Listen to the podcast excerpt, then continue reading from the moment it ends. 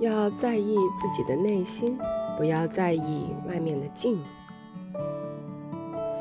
世上的一切都是虚空的一部分，生于虚空，灭于虚空。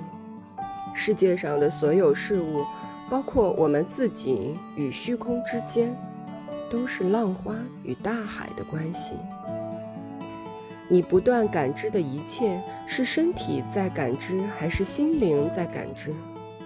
如果是身体在感知，为什么梦里仍有非常真实的触觉、嗅觉、视觉与行为语言？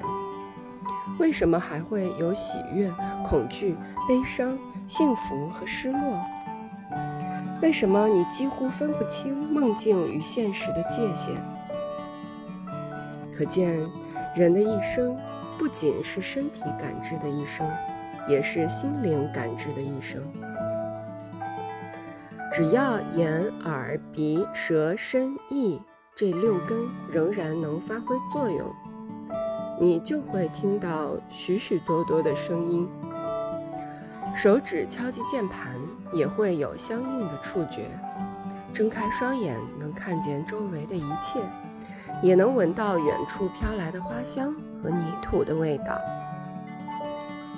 但这一切都是幻化，没有自性的，不是永恒不变的，时时刻刻都在发生着变化，所以彼此之间并没有什么本质上的区别，没有时间的区别，没有好坏的区别，没有美丑的区别。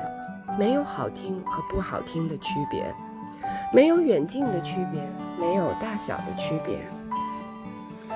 当你明白了这一点的时候，就会发现，自己的心和外部世界一样，都是幻化的，两者都归于空性。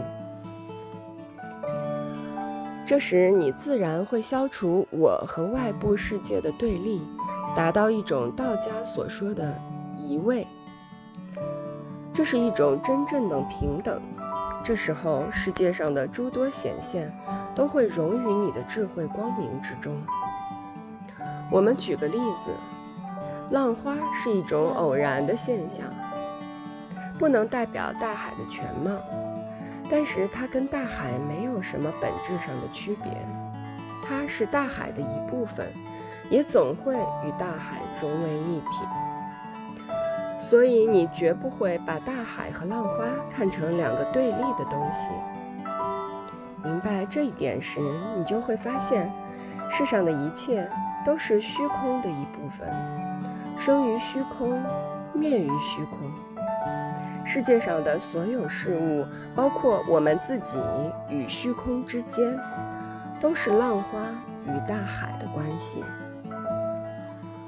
你或许还是不大理解这种说法，因为你可能会觉得，人与浪花不可能是同一种东西，浪花很快就会消失，但人的一生却漫长得多。